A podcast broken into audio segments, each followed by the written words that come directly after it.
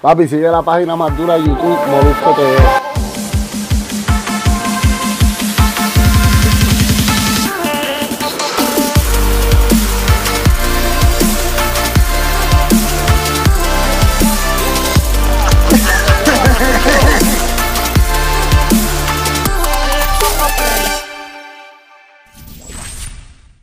Yo soy el Molusco de Puerto Rico, tú estás en Molusco TV, este canal de YouTube que va prendido, no le vamos a bajar. Oye, vamos rumbo a los 600 mil suscriptores. Gracias por eh, consumir todo mi contenido en cualquier parte del mundo, donde quiera que estés, Puerto Rico, Estados Unidos, República Dominicana, en Colombia, Ecuador, Venezuela, Panamá, Cuba, este, El Salvador, eh, Perú.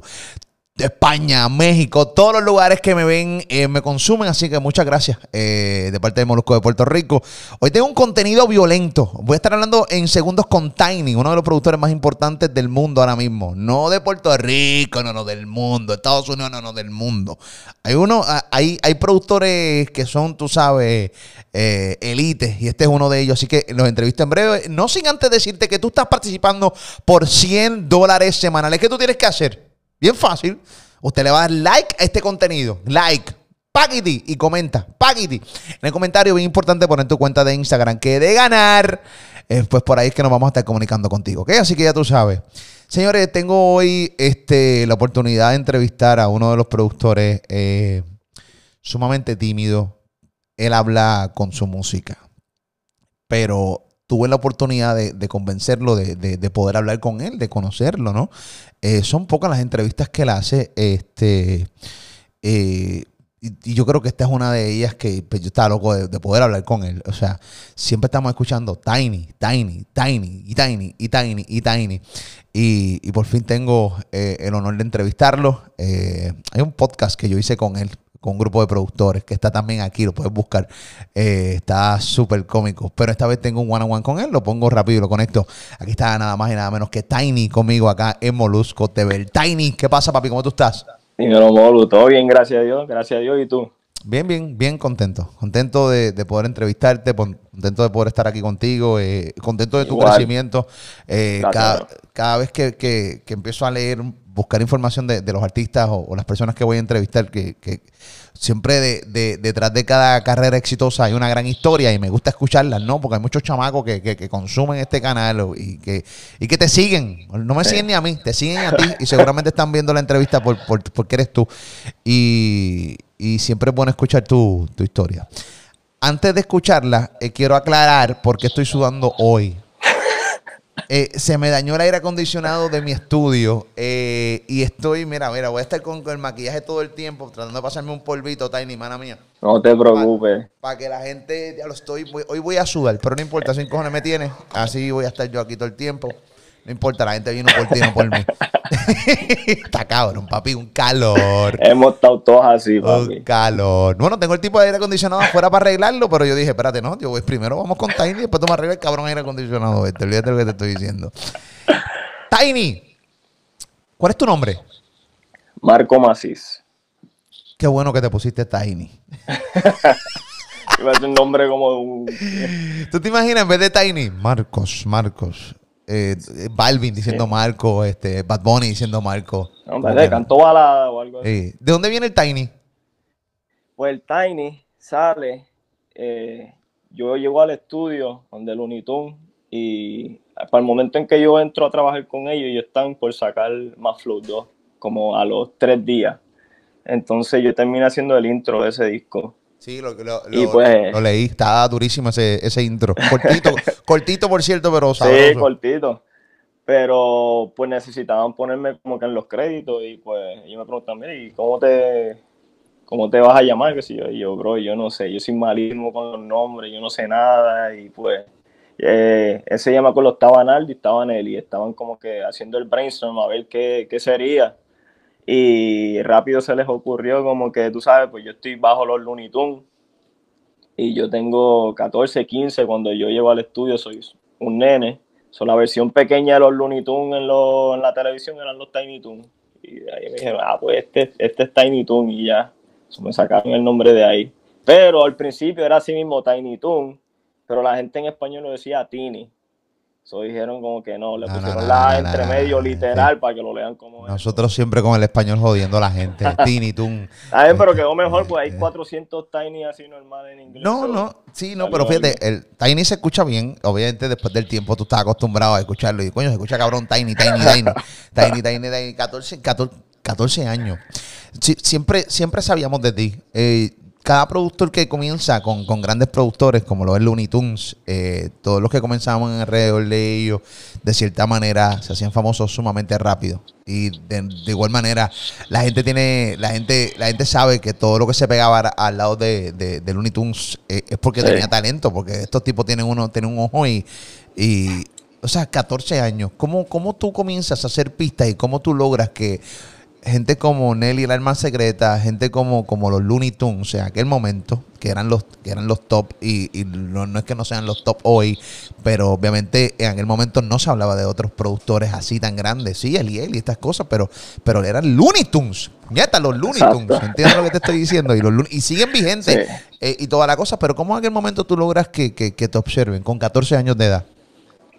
Pues yo, en verdad, tu- tuve la, la bendición de que cuando me empezó a interesar lo que era la, la música y eso, tenía como eh, a dos, dos personas a quienes como que llegarle a la mano rápido, porque mami, eh, llevándome a la iglesia, era la misma iglesia donde la mamá de Nelly es pastora. O sea, yo conozco a Nelly desde que tengo siete años. Wow. So, yo empiezo a ver como que el proceso de él, que él llega, que lo filman, que empieza a producir y hace todas estas canciones. Y tú sabes, uno ya empezando a escuchar reggaetón, entender lo que es eso.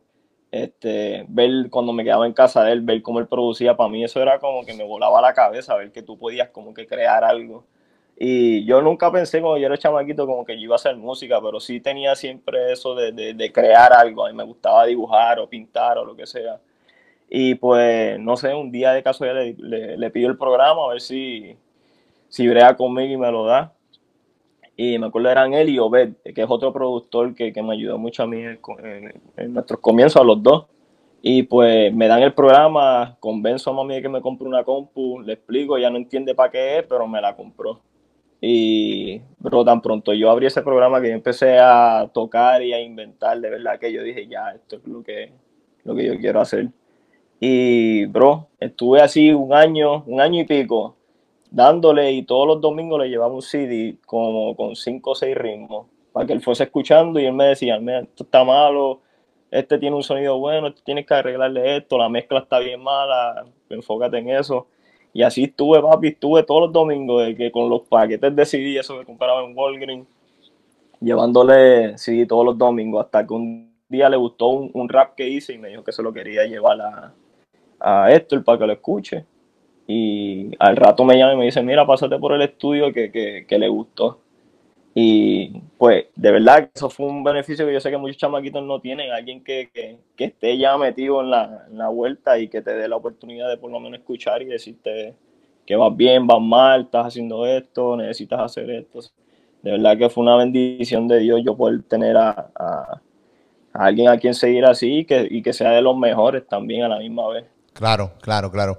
Sí, sí, tuviste ese beneficio, eh, pero si no llegas a tener la, el talento, uno, las ganas, dos, el compromiso, eh, la disciplina, pues no, tú puedes conocer a Dios, pero no tienes ni un minuto de break, papi. ¿Entiendes lo que te? Siempre- Yo siempre se lo digo, siempre se lo digo a los chamacos y siempre se lo digo a cualquier persona. Tú puedes conocer a Dios, pero, pero eh, hasta el mismo Dios nos delega cosas a nosotros. Así que, eh, dicho eso, eh, pues, mano, eh, si no tuvieras el compromiso, pues sí. Yo, tú sabes la cantidad de gente que conoce gente y simplemente, papi, no la tienes, no la tienes, caballo, y se acabó. Exacto. O sea, no la tienes. Así que, ¿cuál era ese rap? eh, que esa pista de que cuando se le ponen a Pues- Héctor, este, tú tuviste que ir al estudio. Pues, cuya, ya ahí entonces llega la otra parte de la, de la historia. So, el, el rap le gustó. Y normal, yo estoy activado yo el próximo día, yo voy para el estudio. So, empiezo a llamar a Nelly y no me coge el teléfono y no aparece. Mm, Y yo me quedo ahí como que diatre. Y sigo explotándole el teléfono y no aparece. Y de verdad que esa decisión que yo tomé ahí, en verdad, para mí fue la que, como quien dice, cam- cambió el resto de mi vida. Pues yo dije, o, o me mantengo tranquilo, prudente y espero a que él me conteste y aparezca, o me tiro el, el psycho y le llevo allí para pa, pa ver si está Héctor por allá, a ver si que si le va si le gustó de verdad y eso.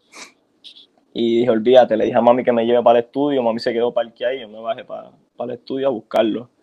Eh, tocó en la puerta de abajo, en el estudio viejo de Luni, y no está, me- no está, pero me dice, chequéate arriba, a ver si, si está allá arriba. Y cuando subo, abro la puerta y no está él, pero está Luni. Y, bro, para mí, como que ese momento de abrir esa puerta y ver que estaba Luni era como, como ver a, bro, un dios. Yo Sí. nunca los había visto, yo me estudié todo lo que ellos habían hecho, de arriba abajo, todo lo que, lo, lo- lo que habían sacado. Y de verdad que yo no podía ni hablar, yo quería cerrar esa puerta, montarme el carro y irme. Pero a Luni le da con preguntarme que si yo soy el chamaquito que hace ritmo. No sé cómo él se enteró, no sé quién le dijo, le mencionó que yo, yo estaba haciendo música. Pero le dije, bueno, me imagino, me imagino. Y me dice, a ver, siéntate aquí, hazte algo.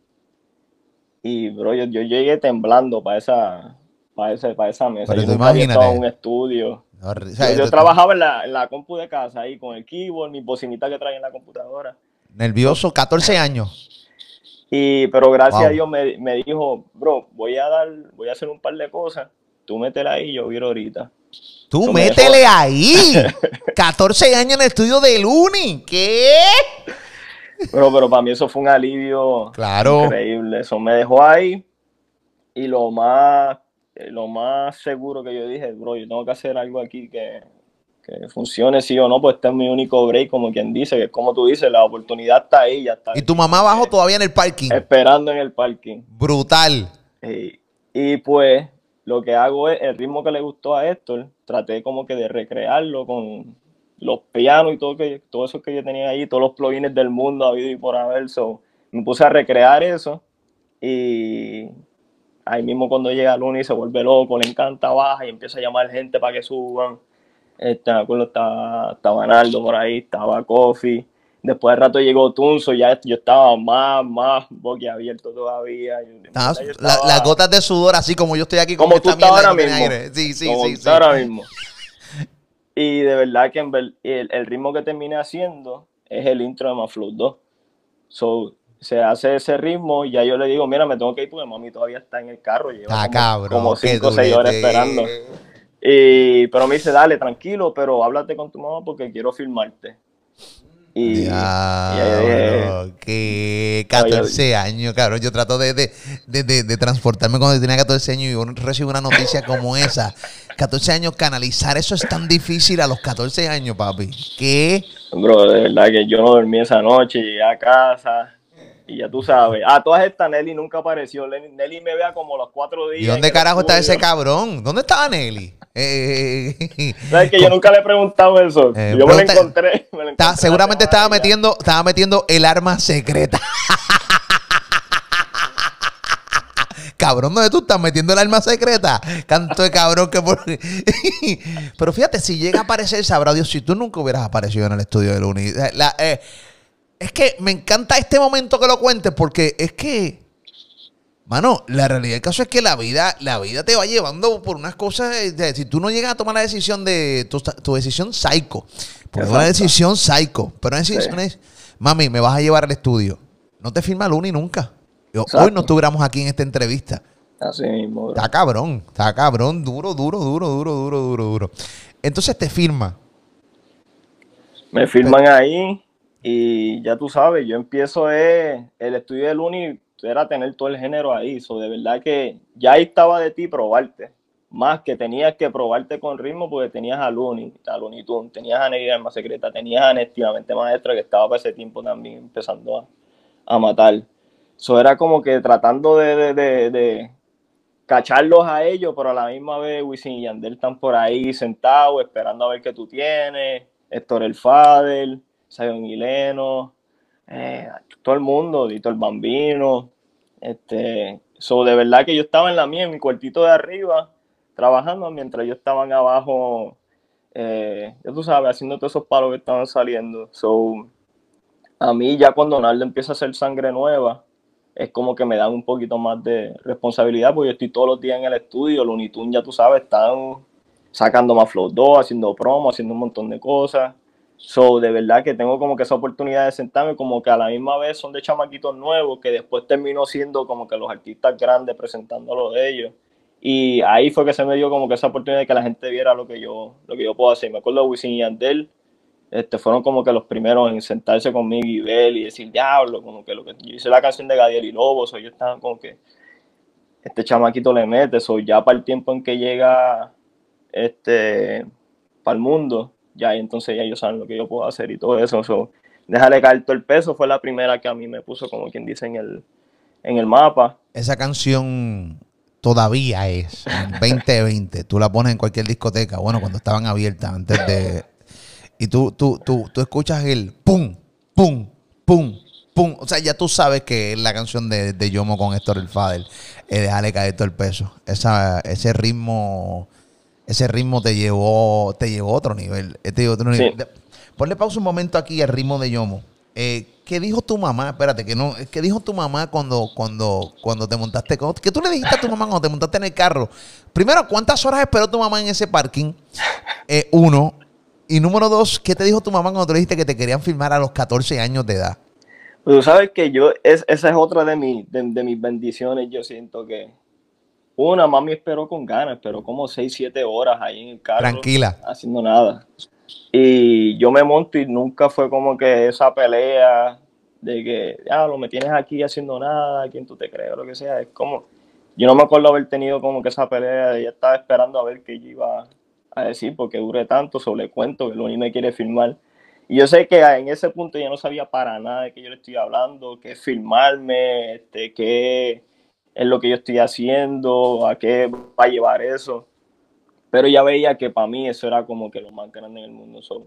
ella nunca tuvo como que un, un pero, un no, eso no es un trabajo, eso no es lo otro. Como que ella vio que yo estaba puesto para eso 100% y, y, y nunca me puso el pie. Eso para mí yo estoy bien agradecido, porque yo sé que hay muchos muchos padres que a veces los chamaquitos tienen sueño de hacer algo y le saben con que va, eso no, eso no paga la renta, eso no es un trabajo, eso es un hobby o lo que sea, y pues terminas haciendo otra cosa que no te gusta y no hacen nada. Es complicado porque hay muchos padres que están enchapadas a la antigua que no lo logran ver. No lo logran ver no porque no porque no quieren verlo, es que no lo conocen y están enchapadas a la antigua. Entonces tampoco quieren, tiene una gringo a las puestas y todo tiene que ser ahí. Quiero que trabaje, que están acostumbrados a los trabajos de ocho horas diarias eh, y no ven que una pista o un ritmo o la música, pues realmente pues deja mucho dinero y más que dinero, hay gente que simplemente la ama.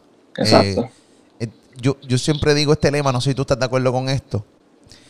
Eh, y lo voy a decir siempre cuando estamos hablando de historias de superación o de, de, o de, o de, o de las historias de, de, gente que hoy están en el tope de su carrera y cómo fue que llegaron. yo siempre digo que la gente que piensa en dinero, el dinero no llega o se les tarda en llegar.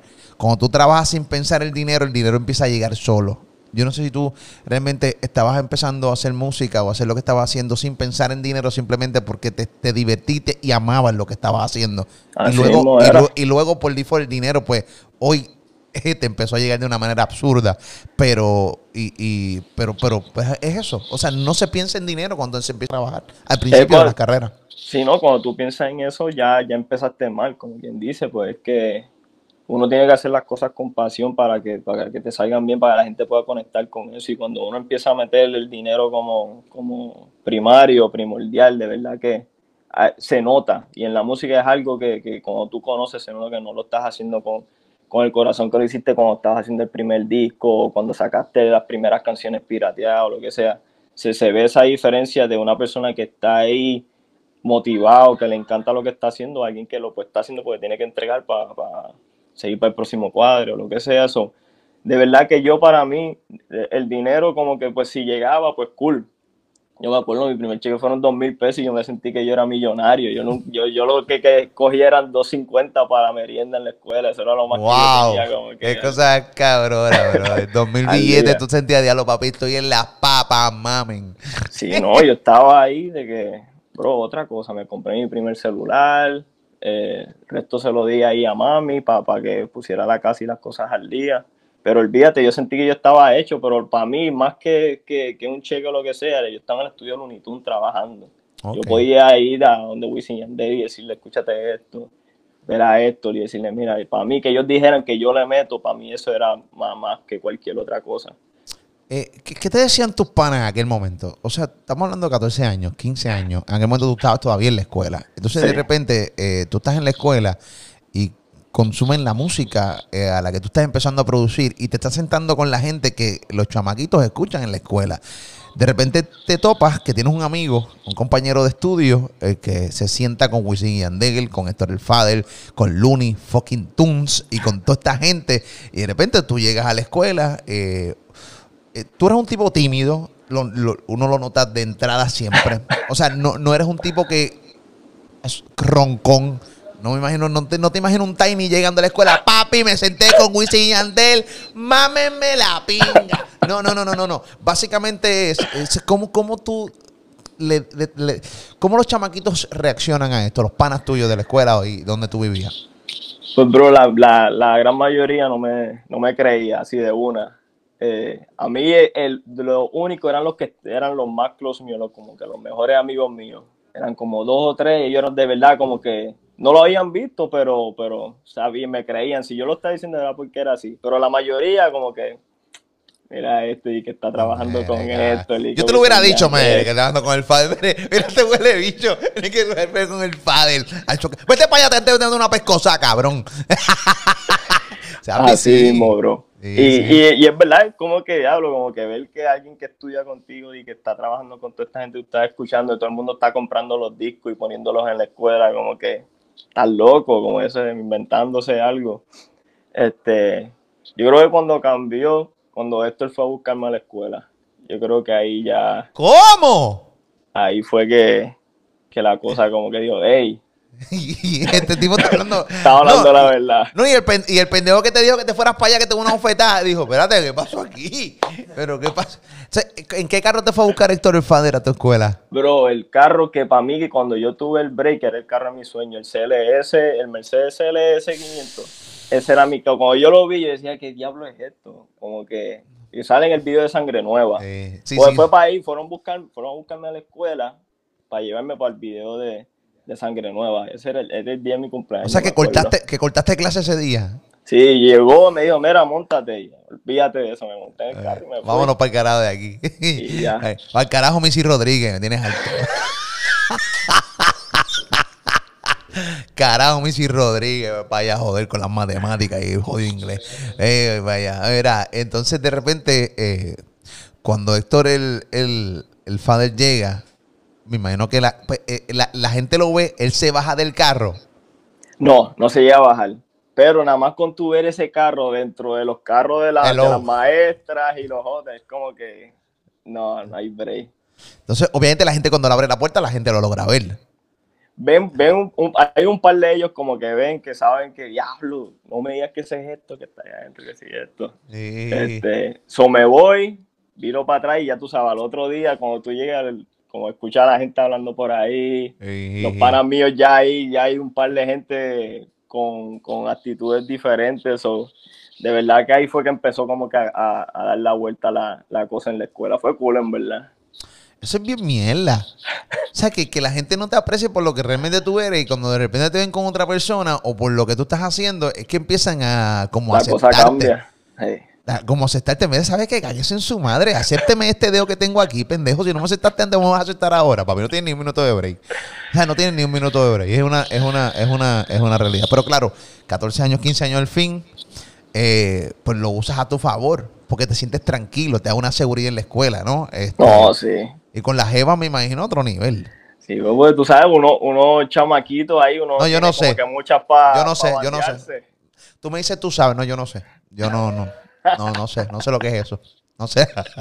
yo no sé lo que era ser popular en la escuela. Eso no, era- no estaba en mí. No, yo no sé. No, pero al principio, pues sí, uno como que ya, uno chamaquito, uno quiere tratar de impresionar de alguna manera o lo que sea, y uno no tenía nada, como te digo, en verdad, yo nosotros, yo tenía dos, dos pesos para pa, pa campear, eso no era como que yo, yo estaba en la de siempre tener como que las mejores tenis o lo que sea, o, o- o vestimenta, como que un chamaquito normal, y después de ahí empezar a cambiar, ya ahí, de verdad uno dice, diablo, lo logré, como que ahora yo estoy en, en- en lo que son de verdad que mi, mi, mi, mi tiempo de escuela ahí para adelante fue... Fue duro. No puedo quejar. Eh, no, no, no, no, quéjate. Yo quiero que tú te quejes delante de mí. Yo nada más quiero que tú te quejes ahora mismo delante de mí. No, no, papi, no, no, no se puede. No se puede quejarse. No. ¿De, de dónde es Tiny? ¿De qué parte de Puerto Rico? Soy yo, yo me crié mis primeros años en Santurce. Ok. Y de ahí ya, un poquito antes de ya firmar con Luni, me mudé a Carolina. So, de ahí para, para adelante ya superior, yo lo pasé en Carolina y después mis tiempos ya empezando a trabajar full con Luni y todo eso. So, me dividí entre, entre esos dos. Yo tuve la oportunidad de entrevistar a, a Luni con Nelson, con DJ Nelson, hace ese podcast está aquí. Yo, yo quiero que la gente busque ese podcast, es en serio. Cuando terminen con, con esta entrevista eh, de Tiny, es un podcast donde Luni, Luni abre su corazón y cuenta lo horrible que él, él en el tope de su carrera y por dentro estaba devastado con un montón de cosas que le estaban pasando. Él las confiesa en, ese, en esa entrevista que yo le hice hace ya varios meses con Nelson. Ujú. Búsquela aquí en, en Molusco TV. Eh, eh, en, esa, en ese podcast, él dice algo que de lo que él se, pues se arrepiente, ¿no? Y es que es el, el hecho de que él estaba, lo- lo- le enfocaron tanto su carrera en, en estar metido en este faranduleo y en esta cosa, y ya era como si fuera un artista, que él perdió el control de su compañía. Y dentro de su compañía, pues estabas tú. De cierta manera, eh, obviamente tú hoy estás como solista, tú eres hoy un dente aparte eh, y todo, ¿no? Eh, y una de las cosas que se arrepiente es, es eso, es el no poder tener ese control. Eh, y cada uno de los chamacos que él tenía firmado, pues entonces, de cierta manera, pues se de- descubrieron otras cosas que hoy pues ya no están con Looney. Tarde o temprano eso va a pasar. Tarde o Sí. temprano va a pasar. Eh, Es una, es una, es una, es una, es una, es una realidad. ¿Cómo fue ese momento cuando tuviste que decirle a, a Looney que ya te ibas aparte? Pues, pues para mí, yo me, yo me acuerdo de ese día porque eh, yo estaba empezando pues, a trabajar con Yandel y ver todas estas cosas, lo que yo estaba haciendo, tratando de ver cómo yo iba a seguir creciendo. Y yo sé que ellos querían como que, mira, si vamos a trabajar, vamos a tra- trabajar full y eso. Y pues para ese tiempo, pues sí, ya había mucha gente que ya no estaba en el estudio como lo estaban antes. Y, bro, para mí fue este, un día entero como de cómo yo me siento a hablar con él, que yo quiero empezar a hacer como que otras cosas. Y me acuerdo yo no, le, pu- yo no lo pude ni hablar, no lo quería llamar. Yo me sentía tan mal de decirle como que no, no voy a estar ahí con. Yo creo que yo me puse hasta a llorar y todo antes de, de llamarlo, pues es que no podía, sentía a alguien que me dio tanto, tanta oportunidad y me, hizo lograr como que todo esto y yo decirle que ya no, no, no quiero estar ahí o lo que sea. Y, y fue lo más, lo más porque hablé con él después, me dice, bro, tú sabes, tú lo que tú quieras hacer conmigo, tú puedes hacer lo que te dé la gana. yo nunca te voy a poner un pie, es más, lo que necesites, lo que sea que vayas a hacer, como que yo estoy aquí. So, de verdad que, que, que yo, de- desde aquel momento y, para, el resto de mi vida, yo voy a estar 100% agradecido con, con, con Looney, con, con todo lo, lo, lo que hizo y, y, y, lo que sigue haciendo. Yo sigo hablando con Looney, sigue dándome consejos, sigue ayudándome, sigue, sigue como, eh, siendo pana, además de, de, de todo lo demás. Ese fue mi mentor en todo lo que yo estaba haciendo y gracias a, a, a todos esos conocimientos yo he podido tener la carrera que, que, que tengo hoy en día. Eso se nota, eso se nota. Y se notó en el live histórico que hicieron comenzando eh, la cuarentena. Eh, comenzando esa cuarentena, se notó eh, el, el- se notó el, el, el live histórico que hicieron, ¿no? Eh, donde estuvieron los dos. Era como un versus amistoso. Sí. Eh, canciones de Looney versus canciones de Tiny. Y realmente se notaba la amistad, se notaba el respeto que, que hay entre ambos. Eso se vio, se vio, se vio cool. Era, Sí, como, bro. era como un live de una hora, terminó durando casi tres horas. Estuvo sumamente cabrón. Eso está por ahí regado en YouTube. Está súper cabrón ese live de ese versus entre Tiny y Looney. Estuvo súper duro, súper duro, súper duro. ¿Cómo te sentiste ahí de repente con tu mentor compitiendo éxito versus éxito eh, a caballo? No, bro, en verdad, eh, uno la pasamos súper bien. Yo no pensé que se iba a pasar así tan, tan cool en, en el proceso. Y, pero de verdad es como que te pones a, a realizar, escuchando cada una de las canciones, como ver cómo se está, imaginarte cuando estabas en el estudio que ellos la estaban trabajando, las de ellos, y te motivaba a ti a, a tratar de hacer algo así o llegar a ese nivel. igual el ver lo que yo estoy haciendo gracias a lo que ellos me pudieron enseñar, yo creo que fue algo, para nosotros fue especial, fue súper cool, pero además de eso es que todo el mundo disfrutó y, y, y, que el género también como que no, no apoyó, como que se, se vio esa unidad de, de todos, de verdad, mira, vamos a sentarnos aquí a escuchar buena música que, que, que, no hemos fajado todos por hacer y mira dónde está el reggaetón hoy en día. So, eh, para mí fue, fue, fue súper cool ese de mentor a, al estudiante y, y, por lo menos enseñarlo todo lo que hemos podido hacer durante todos estos años. So, de verdad que yo, yo, y mucha gente todavía me ve por ahí y me dice que la pasaron súper bien. Y para mí eso fue algo importante también porque todo el mundo estaba en la mala para, ese tiempo de que qué va a pasar, qué estamos haciendo, tantas cosas malas pasando y pues por lo menos sacamos un ratito para, pues, tú sabes, disfrutar. No estuvo duro. Estuvo duro con cojones ese verso. Me lo disfruté, pero, pero, pero increíblemente. Lo más cabrón que estaban todas las, todo, todo, todos los cantantes estaban metidos dentro de ese live. Estaba Bad Bunny, estaba Ozuna, estaba, estaba Zion, estaba Lennox, estaba todo el mundo. Estaba, estaba yo. No, no, no recuerdo si Dari Yankee también llegó a estar. O sea, estaba todo el mundo, todo el mundo y estuvo sumamente duro. Así que eh, nos lo disfrutamos muchísimo. Eh, la carrera de Tiny es una carrera que ¿Qué edad tú tienes hoy? 30. 30 años. Llevas 15 años de carrera. Eh, es increíble eh, todo lo que has hecho y sigues logrando. Hay un montón de cosas que están ocurriendo. Hay un montón de canciones que la gente escucha y no sabe que tú estás detrás de ellas. Eh, ya invito quiero que me digas varias canciones, eh, que me las tararees por lo menos, que no las puedo poner aquí porque si no me bloquean el video en, YouTube. Eh, pero que me las tararees por lo menos. Eh, sé que es jodido eso, que tararear una cabrona canción. Pero para que la gente más o menos sepa. Estaba leyendo por aquí, por ejemplo, este su primer sencillo. Miren cuál fue el primer sencillo de este humilde este productor que tenemos hoy en pantalla. Se llama I Can Get a Note junto a Selena Gómez y J Balvin o sea, cuando tu primer sencillo, tu primer sencillo, ¿por qué lo catalogas el primer sencillo? ¿Por qué se dice el primer sencillo? Eh, pues yo creo que ese fue el primer paso que nosotros dimos cuando decidimos, uno, este, crear nuestro, nuestro label Neon 16. Eh, es la primera vez que, que, nos metemos full a esto y la primera canción que vamos a tener la oportunidad de empezar a, trabajar junto con Interscope y todo eso es I Can Get Enough. So, eh, para ese tiempo eh, también llegué a conocer a Benny Blanco, que es uno de mis productores favoritos también. Que, Durísimo, Benny. Ha trabajado todo en, el pop, so de verdad que por lo menos ver que él le gustaba la música que yo estaba haciendo y, pues decirle, mira, tengo esta idea, a ver si podemos colaborar en esto y hacer algo cool, unir esas dos, esos dos mundos del pop que, él tiene ya mangado y yo pues con el, el, reggaetón y el género urbano latino. So, eh, estaban súper activos con la idea y pues sale esta unión de, de Selena Gómez y, J Balvin. Y de verdad que, que, bro, qué mejor manera de empezar eh, una carrera de productor artista con, con, con, dos mega estrellas y que de verdad que súper contento con, con, la canción y, y, poder compartir a la misma vez con Benny Blanco, que también eh, para mí es un honor poder colaborar con, con productores así.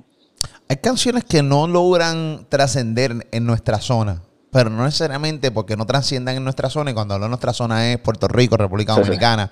Este, pero cuando digo, hay, hay canciones que simplemente no, no fueron un palo aquí, pero en otros lugares fueron un palo. Por ejemplo, eh, estaba leyendo por aquí también que tuviste la oportunidad de producir una canción eh, para el disco de Justin Bieber. Este, y me enteré buscando información tuya. Este, está cabrón, que la canción se llama Changes. Este, y entonces también, pues, tú eres el productor de, eh, de, esta, de esta canción. O sea, en el disco de Justin Bieber. Y Justin Bieber no es ningún pendejo. Yo no sé si la gente sabe quién es Justin Bieber aquí, pero este, yo te pregunto si ¿sabes quién es Justin Bieber? O sea, tener la oportunidad de también producir a Justin Bieber, eh, ¿cómo se da eso? Sí, no, con, con Justin, para mí eso fue otro sueño hecho realidad. Soy súper fan de, de, la música que él, que él hace y siempre he tenido como que esas ganas de, de poder. La gente pues me conoce por hacer reggaetón, por hacer este, este reggaetón y rap en, español, latino.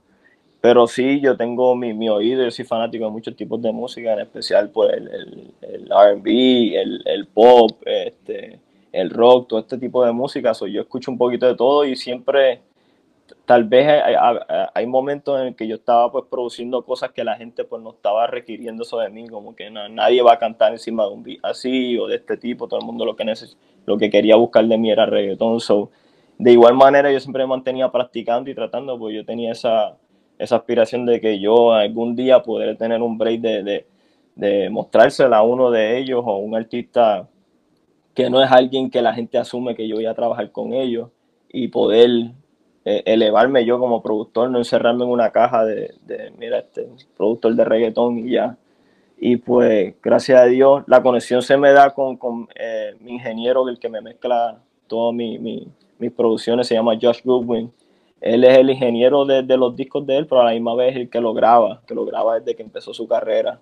So, él el que me dice, mira, estamos empezando un camp para, para Justin, si tiene ideas por ahí, este, envíame porque él mezcló conmigo por siempre de Bad Bunny y pues vio que pues hay más variedad dentro de lo que yo puedo hacer. Eso me dice que, que le envíe música porque él piensa pues, que hay una oportunidad de, de, poder colaborar. Y gracias a Dios, este, uno de esos instrumentales, este, el compositor Puber, eh, le escribe algo y para el tiempo en que Justin lo escucha, me llama George por, por teléfono con Justin en el estudio y pues está súper activado con la canción. Y bro, para mí eso es como que ese sello como de que, mira, ya, ya, ya puedo empezar a, a, quitarme ese, ese sello de que nada más soy un productor de reggaetón y ya, sino soy un productor que puede hacer música y puede explorar dentro de su, de su trabajo y, y tratar cosas nuevas, que para mí como productor es súper importante el yo poder sentirme feliz y contento y motivado de que estoy tratando cosas nuevas, inventando, eh, a ver si funciona, si no funciona, pues lo traté como quiera, pero el encerrarte a veces es como que un poquito eh, frustrante, el, no poder hacer más cuando sabes que tal vez tienes la, la, habilidad de poder y pues gracias a Dios se me da esa oportunidad de el tema habitual en, en el disco de Justin.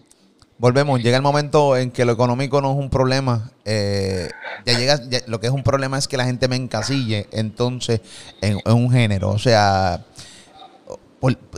sabes que te iba a pasar. O sea, que te iban a encasillar en el reggaetón con, con, toda tu trayectoria, desde los 15 años dando palos, Wisin Yandel, Héctor El Fader. O sea, tú no has dejado de crear para, para, para los artistas de música urbana. Pero ¿cómo entonces tú evolucionas como más que un productor de hacer pistas? Porque para los músicos, eh, antes, ya no sé, ya, ya, ya los ingenieros tienen mucho más respeto con, los productores de música urbana. Antes no existía ese respeto. Antes le decían que eran los, que hacen pistitas. Eh, ¿Entiendes? Antes los que hacen pistitas, eh, los, tipos que mezclaban salsa, merengue o qué sé yo, pop, eh, que, que, que, se metían 15 en un estudio a grabar este instrumento y toda la pendeja. Pero ¿cómo tú evolucionaste para no ser un, un, un, productor de música urbana solamente? ¿Cogiste clases de música, por lo menos clases de piano, clases de guitarra? Para poder evolucionar hay que hacer diferentes cosas, hay que seguir aprendiendo, hay que seguir leyendo. ¿Cómo fue que Tiny lo hizo?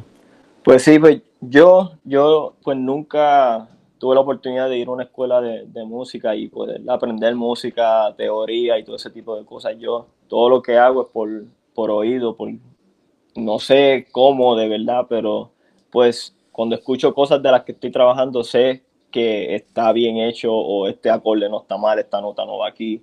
Eh, y también yo creo que eso me ayuda a poder crear cosas diferentes, tener esa libertad de no restringir, ah, esto no se supone que se haga así, esto no se supone que se haga de esta manera.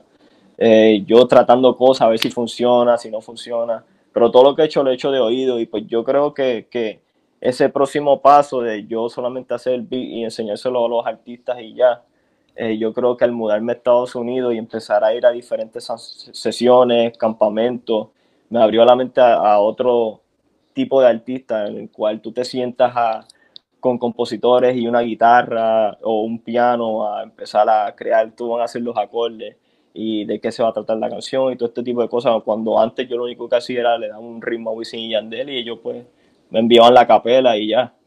Y pues ya ahí yo veo otro proceso y como que me abre la mente a, a, a, cómo trabajar un tema también fuera de lo que es mi, mi zona de confort, que era el reggaetón y el urbano.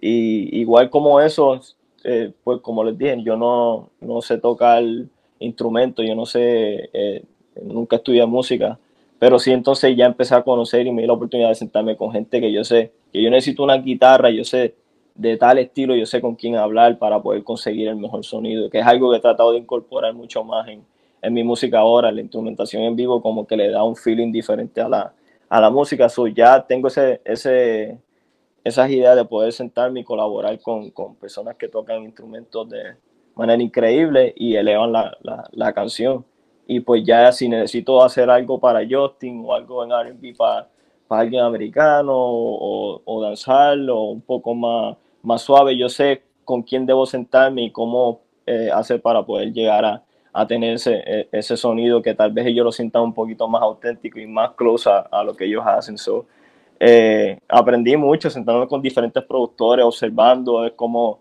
yo aprendo un montón, yo me siento a mirar y yo pues puedo absorber muchas cosas yo siento que, que, ese proceso me, me ayudó a abrir las puertas de cuando se me den esas oportunidades en, en otros géneros, eh, poder aprovecharlas.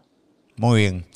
Eh, es duro, es duro, eh, es duro. No necesariamente personas que no hayan ido a la escuela o no hayan tenido una carrera universitaria, eh, pues no, no van a ser exitosos, ¿no? Pero no significa tampoco que eh, a lo largo del camino tú tengas que realmente sentarte y poder aprender, ¿no? Y, y observar y seguir leyendo y porque no, no, no, es así de fácil. O sea, suena, suena fácil como lo dice Tiny, pero no lo es. O sea, cuando tú realmente analizas el proceso al, al que tú estás sometido, es un proceso sumamente largo. Sí. Para evolucionar. Porque tú, tú, te podías quedar haciendo pistitas, como le decían antes, pistitas y ya, pero tú querías evolucionar. Y ahí entonces ahí es que están, que te tienes que mover a Estados Unidos, que tienes que sentarte con productores, no solamente productores de música urbana, productores de todo tipo de género, para poder adquirir todo eso y todo, todos esos sonidos y poder, eh, poder seguir evolucionando tu música. Exactamente, sí, es un proceso como tú de años, llevo ya, ya 15 años en la música, pero muchos de esos años son sentándome y, y, tratando de ver cómo yo logro hacer esto, cómo puedo hacer esto, buscando información en internet, viendo documentales o viendo cómo hacer tal cosa. So, de verdad que son procesos que pues son parte de, de, del crecimiento de uno, pero es pues tú decidir qué es lo que tú quieres hacer, si estás conforme con, con, con el éxito que tienes en lo que estás haciendo ahora mismo o tienes aspiraciones a, a, a, más, a seguir creciendo. Y yo creo que por lo menos yo me di esa tarea de, de, de si ya estoy aquí, ya tengo la oportunidad, déjame tratar de hacer lo mejor que puedo y, llegar hasta donde más pueda, pues así mismo chamaquitos que, que, que, ahora estén produciendo lo que sea, pueden verme a mí y ver que sí hay una posibilidad de hacer tal cosa. Yo por lo menos, pues tal vez no, no tenía esa imagen, yo veía como que trabajar una canción de hip hop o estar en el, en el Hot 100 de, de Billboard era algo como que en mi mente no estaba, con esto yo ni lo pienso porque no es algo posible, como que eso no existe para nosotros en Puerto Rico eh, produciendo en, en, en, casa en Carolina y gracias a Dios son cosas que pues se hizo el trabajo y pues ya no se puede decir que no, no es algo realístico. So, para mí eso es algo que me llena un montón, ver que chamaquitos ahora pueden ver y decir, mira, si yo quiero hacer, puedo hacer lo que te dé la gana. Ahí está, señor. Se lo está diciendo una, una bestia. Tiny se lo está diciendo. Hablando de bestias, hablando de producir, de evolucionar. Sacas una canción con Bad Bunny, con Balvin y Dualipa. Eh, la escucho, cuando la escuché, obviamente un sonido distinto eh, al que estamos acostumbrados a escuchar. Eh, ¿Cómo se da este junte? sí sabemos que ya Balvin y Bad Bunny han trabajado juntos, hicieron el disco base sí. juntos, han hecho un, otros de, otro featuring juntos. Pero en el caso de Dualipa, que es aquí como que, o sea, ¿cómo, cómo se da esto? ¿Hace cuánto se grabó esta canción? Si se grabó recientemente. ¿Cómo es el proceso de crear este pal, este palote con Dualipa, Balvin y Bad Bunny? Sí, pues, pues esta canción de verdad que todos nosotros acá estamos como que lo logramos, como que corrimos una, una carrera de, de, de 100 metros y, y, estamos muriéndonos para llegar a la, a la meta, pero, pero llegamos. Fue, fue un proceso larguito. ¿Por pero, qué? ¿Qué pasó? Pues la canción, para pa empezar, el, el, beat, el beat es un beat que yo tengo hace rato. Yo voy a tratar de conseguir el, el, el file exacto, pero si no me equivoco, el beat está hecho como desde el 2014, 2015, algo así. Anda para el carajo y lleva rato ahí, pero como tú dices, es algo diferente, como que no es un sonido, un sonido como que particular que la gente escuche y uno dice, ah, esto es un palo de, de reggaetón o tal cosa, como que tiene que aparecer el, el artista correcto, con es el, distinto. El vibe correcto y pues es algo que, que, siempre vi que tenía algo, pero no sabía qué, qué, sería. Y pues en unas sesiones que estuvimos teniendo en, en LA, nos sentamos con varios compositores y les, les puse de mi visa a ver qué podíamos sacar para ver qué, si podíamos empezar a, a, a, trabajar canciones. Y una de esas era esta y le sacaron un, un intro y coro que nosotros sabíamos que había algo súper especial ahí. Y pues para esa misma fecha Balvin estaba en, en, en el nos sentamos y empezamos, mira, tenemos esta canción que nos encanta, no sabemos con quién todavía, pero queremos hacer, hacerla eh, posible. Y él la escucha y le encanta y empieza a montar su verso, empieza a, a, a grabar y pues sale la idea de, de Dualipa. Dualipa para este momento explotó, está haciendo números increíbles, escucho su música y me encanta el tono de ella y todo lo que está haciendo. No, se escucha cabrona esa voz de ella, se escucha pero otro nivel. Sí, so, de verdad que yo dije, bro, pues si se, si se puede, de verdad que sería increíble. So, ahí pues eh, el manejo de mi, mi, manejador Lex se empieza a mover. Balvin por, por su lado también, pues sabes que Balvin pues, pues tiene su manera de llegar a, a a la gente y pues logra hablar con, con y le envía esta canción. Yo creo que le enviamos otra más que, que estamos trabajando para el disco de, de Balvin anterior. Y le gustan las dos y empieza como que a buscarle la vuelta hasta que al fin la, la graba. Y como lo escuchamos nosotros como que, ok, ya, ya esto es otra cosa, pues ya la vimos como que formalizada, como que el coro que nos encantaba, pero una voz increíble, un artista increíble y pues ya de ahí fue un proceso en el que eh, Balvin tiene que sacar un disco, Dua está por sacar su disco después, so empiezan los conflictos de, mira, no se puede sacar ahora, o no sabemos, o como que empieza el proceso después, Benito entra a la ecuación, le escucha, le encanta, graba, so ya están los tres, pero pues ya el proceso interno de disquera como que empieza como que a, a, a ver cuál sería el mejor momento para sacarlo. So, tomó un ratito, por un momento pensé que tal vez iba a ser esas canciones que iban a quedar como que en, en, en los archivos. Este, pero gracias a Dios, pues, este, llega esa llamada del equipo de ella, como que mira, ya estamos activos, vamos a darle. Y nos empezamos a mover todo. ¿Cuánto tiempo se tardó Dualipa en, en, en, decirte, dale, ok, se graba la canción hoy. ¿Cuánto tiempo se tardó Dualipa en, en, en decirlo, o Balvin, o Bad Bunny, no sé quién de los sí. tres, eh, en decir, dale para adelante la canción? O sea, ¿cuánto tiempo se grabó hoy la canción? ¿Cuánto tiempo después salió la canción? Yo creo que un año y medio estuvo en ¡Mierda! Sí. Año y medio lleva a grabar esta canción. Sí. Porque mucha gente pregunta, pero oye, Benito está escondido. O sea, Bad Bunny está escondido. ¿Cómo carajo grabó? Que es la que hay. O sea, bueno, puede grabar. O sea, puede grabar porque no tiene, no tiene que estar haciendo un story en Instagram para grabarlo. O sea, él, antes no había Instagram. Eh, si, y no tiene ni sentido el hecho de que pienses que porque no está en Instagram metido no puede grabar. Pero lo que te está diciendo es que no está eh, diciendo, mira, estoy haciendo esto. No, no sabemos nada de Benito. Fuera de la operación de estos días, de hace unas semanas atrás, que, que, que, que está mejor ya. Pero eh, está Benito hace dos años, año y medio, esta canción se grabó y, y tardó en salir. Exacto, se tardó ahí un año wow. y pico. So, de verdad, por eso te digo, como que llegaba a esos puntos en que pensábamos, mira, se va, va, va a salir o no. Pero, bro, pues, no nos fajamos. Igual entendíamos que son tres artistas súper estrellas increíbles, que cada uno pues tiene su, mira, todavía quiero arreglar esto, no me, no me convence esto, lo otro. So, yo sabía que iba a haber un proceso, no sabía que tal vez se tardaría tanto, pero bro, la, la cuestión es que llegamos al punto en el que dicen, bueno, vamos a sacar el, el, eh, la canción y nos activamos. Pero ahí llega el otro proceso que es que necesitan hacer el video, pero ahí sí ya estamos en cuarentena full. Ahí no hay break. Ahí no hay break. So empezamos a, a pensar en qué vamos a hacer. Este, nadie puede grabar. Bad Bunny está por un lado, Dua está por otro, Balvin está por otro, el director está por otro. So, es como no hay manera posible de, de, de, de, grabarlo a los tres juntos, que era lo que queríamos idealmente. Pero, bro, empezaron a sacar ideas y de la nada sale esta idea de, que sea una historia contada, pero pues, desde el punto de vista de una, de una muchacha. Pero cuando te escuchas la canción, la canción tiene un sentimiento y un feeling como que no sí. cualquier persona puede... Eh, eh, transportar todo eso, todo, todo ese sentimiento con solamente actuación. Eh, Dijimos, bro, necesitamos una actriz. Y pues para esos días, Balvin pues ya estaba eh, hablando con Úrsula y yo soy fanático de, de La Casa de Papel, de, de, de, de su actuación, de su actuación. Y le presentamos la idea. Lo primero es que le gustara la canción Tokio. a Tokio. Y, Durísima.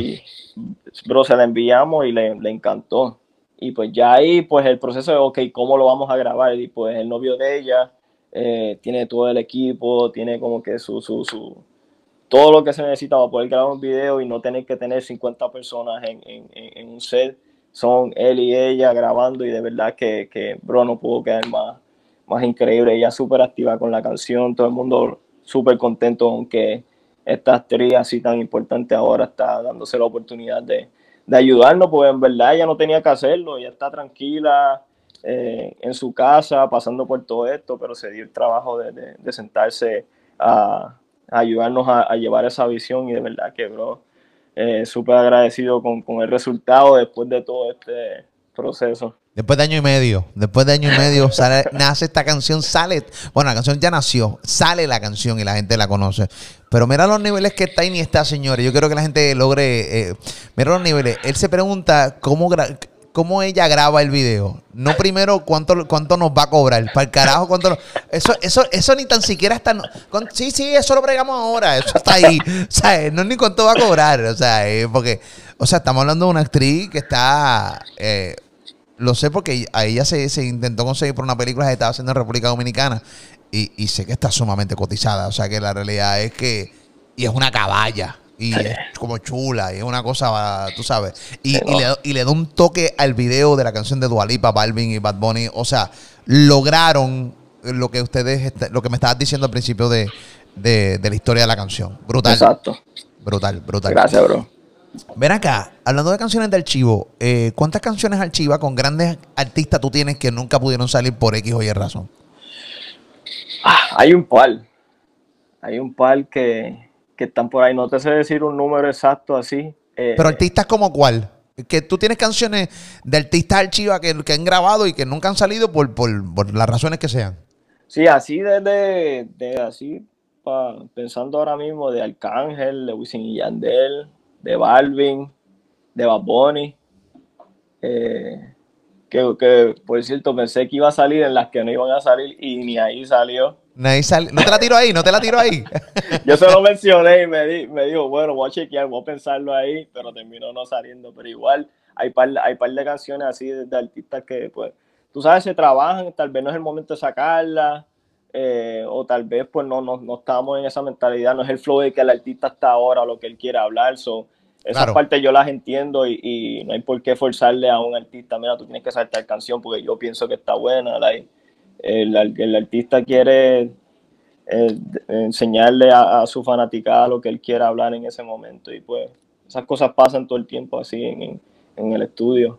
Pero sí, eh, duele a veces como con el bro, esta canción hubiese salido. bro. Mierda, mierda, sí, sí, sí. No, y más que, o sea, en cada, pi- en cada pista, en cada canción, hay un montón de horas de trabajo, ¿entiendes? Y que no salgan, pues, de cierta manera, uno dice, es, tiempo perdido, porque Sí. está aquí.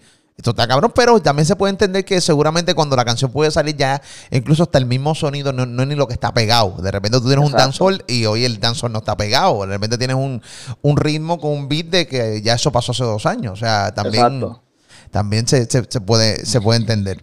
Este, tú has trabajado con mucha gente creativa y yo creo que Bad Bunny es uno de los tipos más creativos que existe. Eh, hay muchos creativos, yo creo que todos son creativos. Sí. Pero yo creo, pero yo creo que él se ha encargado de vender que su creatividad va a otros niveles. Con estas cosas de mezclar lo vintage con lo moderno, ha logrado que los chamaquitos de hoy también se interesen en las cosas del pasado, de los, de los 70, de los 80 y de los 90. Este, pero eso es cuestión de lo que nosotros vemos. Lo que la gente no ve. ¿Qué tan creativo es Bad Bunny? ¿Qué tan difícil o tan fácil puede ser trabajar con Benito en un estudio a la hora de crear? Obviamente estuviste bien presente en lo que es el disco por siempre. Eh, y ese disco realmente, ese, ese disco de por siempre es un disco que la gente no lo observó, o sea, no lo vio venir que era así. Sí. distinto completamente, un sonido distinto completamente, como que la gente llega a pensar, y esta paja mental que se pegó bien, cabrón. ¿Qué tan, ¿Qué tan fácil o difícil puede ser trabajar con Benito? ¿Qué tan jodón puede ser? ¿O qué tan creativo es? ¿Cómo es? La cosa con, con, con Benito es que es bien, es, es, es diferente, pues las dos a la misma vez. Es fácil, pero es complicado a la misma vez. So, con, con, con Benito, la primera vez que, que, que hablamos y que decidimos que queremos trabajar, este, yo, yo estoy en Puerto Rico y él está allá, nos juntamos y de verdad que la pasamos esos dos días hablando conociéndonos de, de, de, de qué nos gusta, de, la, la, qué me inspiró a mí, cómo yo empecé, contándole mi, mi, mi, historia, él contándome lo de él, lo que escuchamos y teníamos un montón de cosas en común que nos gustaban así sin, sin, sin saber, porque los dos somos chamitos que crecimos en Puerto Rico más o menos escuchando lo mismo. Uh -huh. So, este, empezamos a ver que teníamos mucha, eh, muchos gustos similares dentro de lo que es música, eh, y en general. So, yo creo que sin, sin uno decirlo así como que de una se entendió como que, bro, estamos en la misma página, podemos tratar cosas que tal vez, mira, tal vez no he tenido el break de hacer esto con, con otros artistas, pero yo creo que este es el momento de yo tirármela, a ver cómo, cómo sale y cómo funciona. Y yo creo que ese fue el intercambio, el proceso en, en, en, en, en Por Siempre. Y, y, se ve como que todas las producciones son tal vez cosas que yo no había tenido el break de poder hacer en, en otro momento. Y pues lo intenté en todo en, en, en, este disco. Empecé a enseñarle un poquito de todo este pensando en, la, en las cosas que tenemos de gustos similares a ver cómo podemos llevar eso al mundo de nosotros también. Cómo tenemos que hablar una canción que, que pues vi que los dos somos fans del, del, del rock nosotros pues sí crecimos en los 90 2000 el rock era algo bien este, grande para esos tiempos, o para mí fue una, una, influencia increíble a la hora de, de, de, enamorarme de la música. Claro. So, ver, ver que pudimos tratar algo así y ver que, que funcionó, es como que, ok, vamos a seguir por ahí para abajo. Y a la misma vez, este, la gente pues no, no sabe, pero él es, él es bien tiene esa mentalidad también como de productor y, y, y muchas de esas ideas locas o que uno dice como que como hicieron eso en esta canción, vienen de él, de cosas que se le ocurren a él, que para mí es como que emocionante, bro, como que me activa bien demasiado, pues yo digo, nadie me hubiese dicho que hiciera esto en esta canción, o yo mismo pienso que no hace sentido, pero vamos a hacerlo, a ver cómo se escucha. Por ejemplo, si te, eh, me puedes seguir contando y si te, si te acuerdas del ejemplo me lo puedes decir, o sea, sí, uno... Sí, uno de ellos es Caro. Caro para mí fue algo que yo, este, la canción es, es un trap, como que bien a, activado y, y, y, tiene toda esta energía. Y de momento él empieza a tirarse un coro. Y yo no sé en qué parte quiere meter esto aquí, pero... sí, porque vamos. se escucha la, que, la, la parte que, que el coro está Ricky Martin. Exacto, que después termina diciéndome, mira, este, te voy a enviar unas voces de Ricky para pa, pa Caro y yo, de Ricky para Caro y, y, sigo confundido, ¿cómo? Dale, bro, envía. Y cuando yo empiezo a ver todo este tipo de cosas, como que dónde va y, y, y como bajamos el tempo de la canción para que caiga esta parte y de momento hace un switch y cambia otra vez para como que yo dije, yo estaba tan, tan como que... Perdido. En ese sentido, estaba perdido, pero a la misma vez era como que un, un, una tan activado como que de ver el resultado y como se va a escuchar esto, que, que es como que era bien raro. O sea, so, de es, verdad. es random te dijo, te voy a enviar una, unas voces de Ricky Martin. Y tú, pero espérate, ¿cómo carajo Ricky Martin? O sea, yo creo que tú ni piensas de... O sea, ¿cómo Ricky Martin dijo que sí, una canción que, como esta, ¿entiendes? Entonces, que por Sí, cierto no, se, que- se escuchó cabrón en el coro, ¿entiendes? Se escucha exagerado. So, de verdad que para mí, y, y es algo que empecé a entender después con el rato, pues yo soy súper fanático de, de Kanye West, de, como artista y como productor. Y siempre había, siempre veía ciertas canciones como que era Kanye solo, pero tú escuchas las canciones y tal vez la armonía de arriba se me escucha como si fuese Alicia Keys o alguien así. Y tú te tienes que meter a los créditos a buscar y aparece que está Alicia ahí, está este, Nicki Minaj, un montón de gente, pero es como que ese proceso de que, bro, tú cogiste a Alicia aquí solamente para que te hiciera unas armonías en el último coro, like, eso para mí era impresionante, eso, ver que a mí se me está dando la oportunidad de hacer algo similar dentro de la música que nosotros hacemos, para mí fue algo súper especial y de verdad que me activó para el resto del proyecto, como que poder trabajar y, y tener esa libertad de en verdad uno seguir tirando cosas súper activado a, a, a, ver cómo se escuchaba. Este, la romana también, la romana era otra que... que este, Qué maldito palo, la romana. La, yes. la, la carrera del alfa, y él mismo lo dijo en una entrevista que yo le hice aquí, eh, él sabe que eh, porque la historia del Alfa y Bad Bunny, los que no saben la historia del Alfa y Bad Bunny también pueden buscarla aquí. La entrevista que le hice al Alfa está completa, la entrevista, la, la historia. Él sabe, él está claro que esa, esa, canción lo llevó a otro nivel. Y hoy él está lo, sacando los números que está sacando. Eh, primero porque pues la gente le gusta su música, pero la uh -huh. gente logró tener una, una, visibilidad mucho más grande con, una con esa canción con Benito. Sí, no, y, y de verdad que, que, que, es algo de también hay que darse al hombre que él, él no le importa con quién está grabando, es lo que le importa es que la canción te dura y ya, y gracias a eso, mira, la carrera de, de, de, del Alfa coge y, y, y explota para pa otro lugar. So, de verdad que fue un proyecto súper cool el trabajar la canción al principio, que era como una bachata, trapear, y de momento entonces él me, me, enseña esta idea que él hizo mientras estaba allá en la romana, y él quiere que salga en esa canción, pero me dice algo como que quiere que la canción se escuche como si se hubiese escrachado el, el el, el, disco, como si estuviese en una bellonera y se, se, se escrachó. Y yo, bueno, déjame ver cómo yo logro eso. Y, pero tan pronto lo hicimos, yo creo que lo hicimos de una. Lo traté, pa, pa, pa, y sal, y, ya, y todo el mundo en el estudio se quería volver loco. So, de verdad que, que es algo súper cool, pero lo que te digo que es como difícil a la vez, es que por lo menos en esa, nosotros estábamos en la misma mentalidad. Si llega a ser alguien que tal vez no está, no, no está ahí escuchando tal vez o viendo sus influencias o lo que él quería hacer, es difícil como que de, de, enviar algo que, que, él lo escuche y sienta que estamos en la, en, en la página de él creativamente. So, es como que ciertos detallitos que uno tiene que hacer bien hecho para que el hombre se esté convencido de lo que está escuchando. Pues tan pronto él lo escucha y él lo quiere así, como que no quiere mucho cambio, este, igual él, él, no necesariamente él graba con nosotros en el estudio, él coge las cosas, se las lleva, graba en su cuarto o en el hotel donde esté y de ahí pues uno escucha la, la versión ya, ya terminada. So, de verdad es como que ese proceso de, de, de, de, poder dar en el clavo, es lo mismo que nos pasó en Yo lo que me da la gana, como que hay muchas cosas y yo no sabía exactamente qué era lo que le estaba buscando, pero igual le enseñé un poquito de todo y ya ahí entonces uno empieza a ver para dónde es que le está cogiendo, para dónde es que está dando la vuelta. So, eh, Otro palo más. Yo hago lo que me da la clase de palo, brother. Este, y, y, y, y, en todo tú has estado involucrado.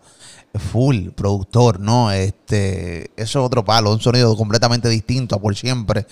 Eh, lo sal, salió un poquito de lo del trap. Esas canciones con Anuel, eh, sumamente cabrona, este, ¿entiendes? ¿Sabes? Eh, ¿tú, tú, tú, tú, produciste todo el, todo, todo el, el disco? Yo, produ yo produje el, la mayoría de por siempre. Yo hago lo que me da la gana. Yo trabajé cinco, cinco canciones, cinco o seis, yo creo. ¿Cuáles, ¿Cuáles son las canciones tuyas de Yo hago lo que me da la gana? Yo trabajé La Santa con Yankee. Dura. Trabajé en Yo Perreo Sola. ¡Uh! que fue que es altera. con, los, con los neos. Que Esa son está, está buena, está buena, está buena. Los, los conocí ahí durante el proceso de, de, del disco. Eh, Zafaera. ¡Diablo! Tanta, vul tanta vulgaridad en una canción en mi vida había escuchado. Y mira que yo soy vulgar. A mí me gusta hablar malo con cojones. A mí, eh, y eso es lo grande de Benito. Mira cómo Benito te habla malo. Y la gente, incluso hasta los más hasta, hasta las más come mierda, hasta los más bichitos. Ah, diablo, Benito, mmm, Benito. Chacho, yo le suelto cuatro puñetas y veinte cabrón y dice, oh, gordo vulgar. Este gordo, maldito tetón. Entonces, esa, eh, eh, a esos niveles Benito ha llegado de que te puede hablar malo, te, se puede cagar en tu madre y tú le dices, diablo, qué talento tú tienes. ¿Entiendes ese nivel? ¿Sabes que el, el, hombre está, está, sabe cómo hacer las cosas de verdad y hay que, eh, hay que darse al hombre un genio. Y, ¿Cuál más? Este, Hablamos Mañana, que es con Duki y Pablo Chile. Esa está buenísima y, también. Y la última del disco, que tiene como un corazoncito. Ok. La gente le dice, creo que le pusieron como gracias.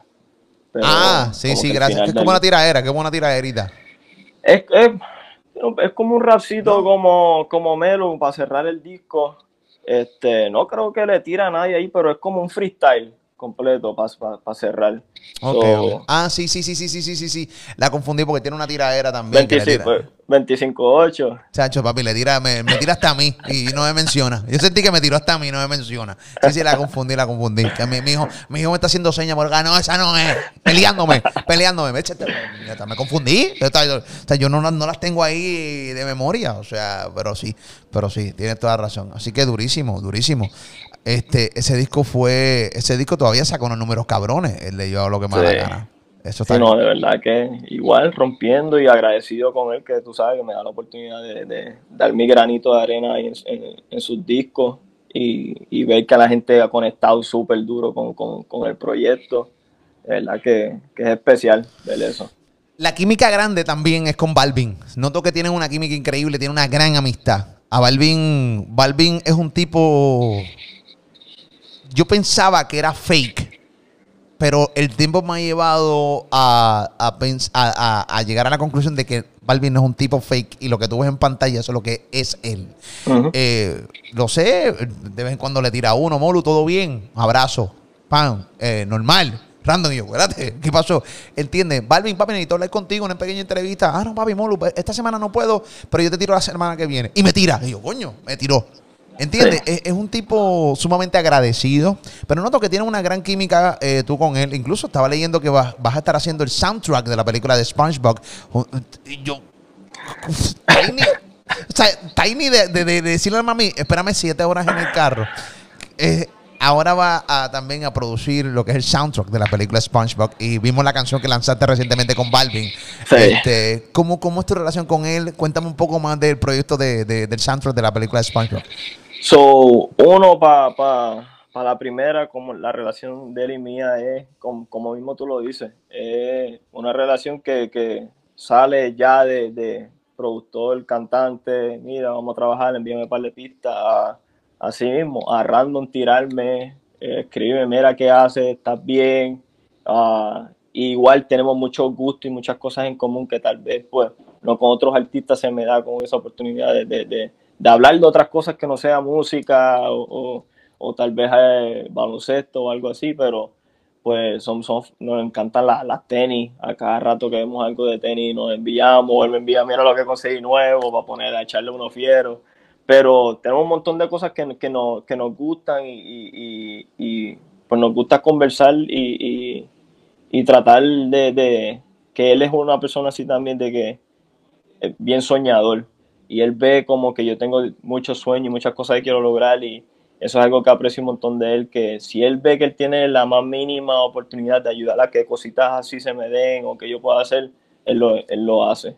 Igual como tú dices, siempre está súper pendiente y, y, y, y agradecido con, con, con las cosas que conoce, que para mí es normal, bro, yo trabajo y si tengo que trabajarte las 48 horas corridas, yo le doy, a mí no me importa pero es una persona que sí, que, que, que agradece y de verdad que, que, que es algo que es mutuo. Igual yo con él siempre lo, lo, lo, lo, lo tengo ahí presente porque sí me ha ayudado un montón a mí en mi carrera, en momentos en que yo veía como que, mira, tal vez el sonido que estoy haciendo no es necesariamente lo que está conectando y ver que él me da la oportunidad de sentarme con él, con Sky y trabajar eh, Vibra y que se convierta en lo que fue y ganarnos el disco urbano del año y, y lograr lo, lo, lo, la meta que tuvimos cuando, cuando nos sentamos a hablar de que, mira, queremos hacer esto, pero queremos hacerlo bien hecho y en grande.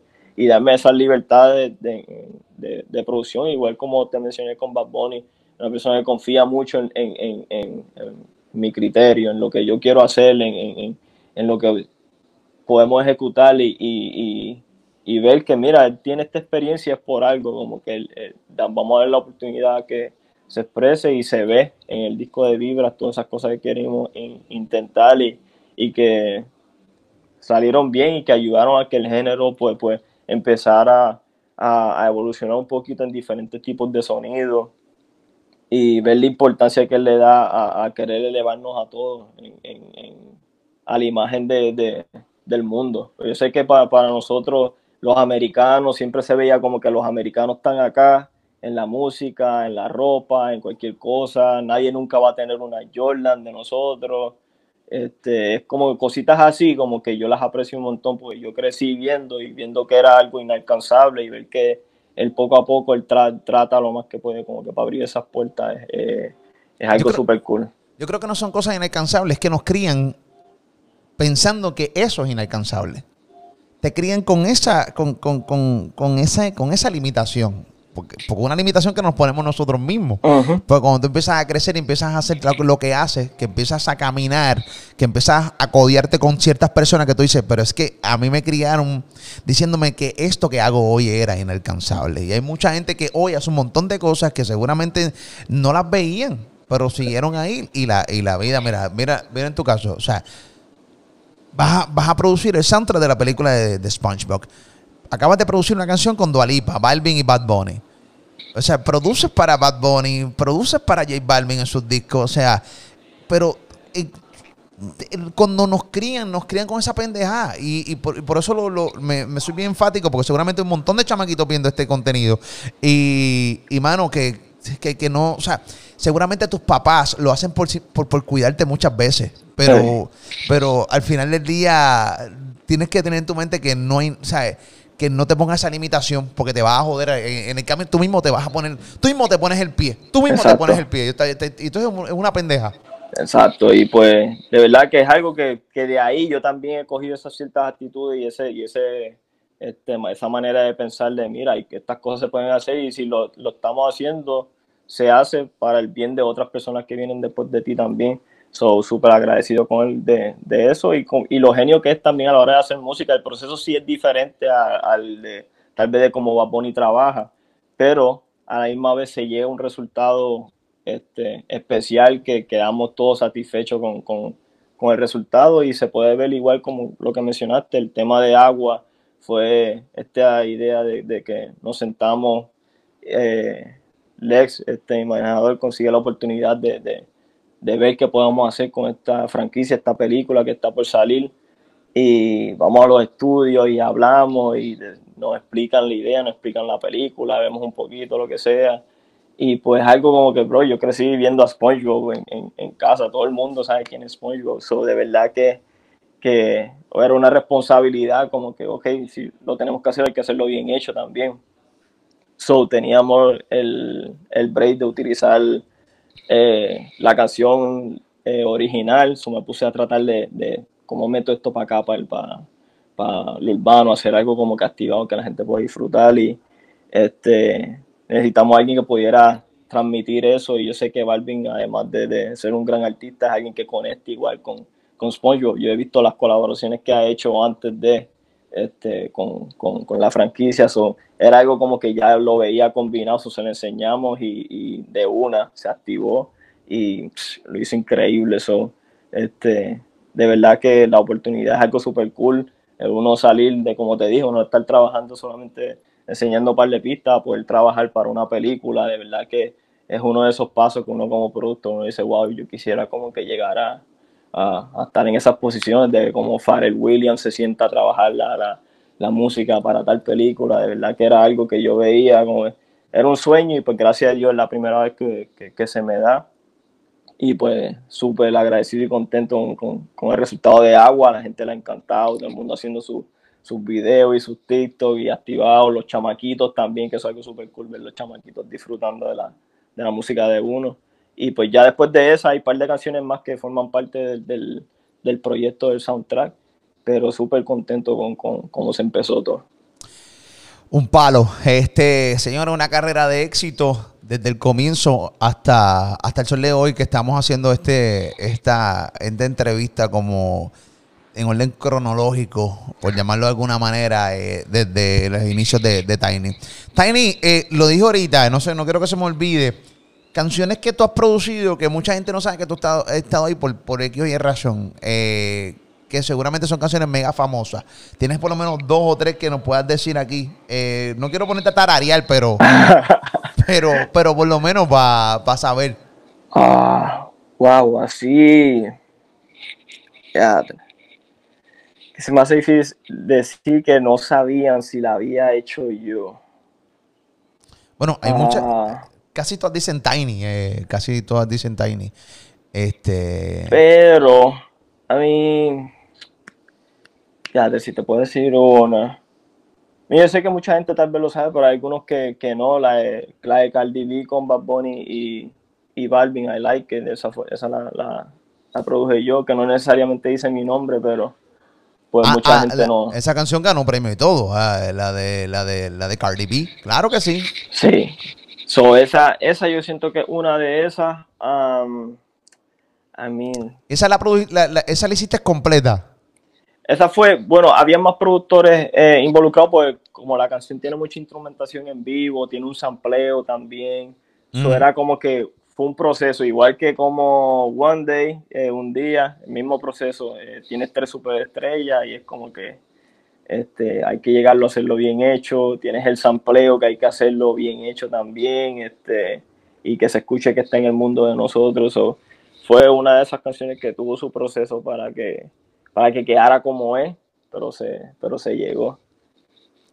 Un palo. No, esa canción de I Like It That de la de la de la de Cardi B con, con Balvin y, y Bad. eh, eso es otro palote, pero, pero cabrón. Pero cabrón. Pero nada, este, busquen las canciones de Tiny. Usted va a Spotify, pone Tiny. Usted va a YouTube, pone Tiny y aparece todos esos palos desde, desde su- el inicio de su carrera hasta el sol de hoy. Este, Tiny, gracias por estar conmigo aquí.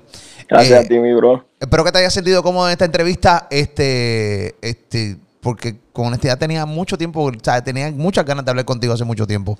No, Eh, gracias, bro. No, y gracias a ti por la oportunidad, bro, de verdad, de, de sentarme aquí. La pasé súper. no, pero eh, pues, oportunidad, pero oportunidad tú me la estás dando a mí. Yo te No, compro yo sé. productor, yo te compro bien cabrón, ¿entiendes? Tú estás con Dualipa, yo soy un pendejo. ¿Entiendes lo que te estoy diciendo? No, no, pero yo sé, mucha, mucha gente te, te sigue, bro, y gracias por lo que estás haciendo. Sabes que de Puerto Rico estamos aquí súper contentos de lo que de lo que hace y no, feliz de que la gente pueda escuchar un poquito de, de, de- pues, la historia de uno y lo que uno está haciendo. So, agradecido con el público, los fanáticos y todos los fanáticos tuyos también. So, gracias, brother. Nos sentimos orgullosos, nos sentimos orgullosos y, esta entrevista va, esta entrevista le, le va a funcionar a mucha gente. Así que nada, esa es la que hay. Eh, así que no se la pueden perder por nada del mundo. Eh, compartirla, mejor dicho. Compartan esta entrevista, este, este, este contenido. Como siempre, Tiny, gracias por estar ahí conmigo. Te envío un abrazo. Este proyectos que están por ahí, eh, ya cuadrados, cosas grandes que se puedan decir antes de irnos. Sí, este, estamos trabajando el disco nuevo de Balvin, este, full, de nuevo está todo el equipo a- al ataque, de nuevo Sky, él y yo, eh, dándole sin, sin parar eso, eso yo creo que ya prontito está por, por salir ahí de camino. Este, Anuel tiene muchas cositas, Osuna también, que salimos con Caramelo y yo sé que hay par, par más en el proyecto del que, Durísima esa de. Ozuna de Caramelo. Sí, no, a mí me encanta, bro. De verdad que el, el tipo es una bestia. So, de verdad que hay, hay mucha música de, de- de mi parte también. Yo creo que ya en agosto, septiembre por ahí ya empiezo a ver el próximo sencillo y cosas más que voy a sacar. So, a la- todo el mundo que esté bien pendiente ahí. Tan pronto tenga el- la fecha y todo eso, empieza a zumbar. Durísimo. Te envío un abrazo. Muchas muchas cosas buenas para ti. Mucho éxito.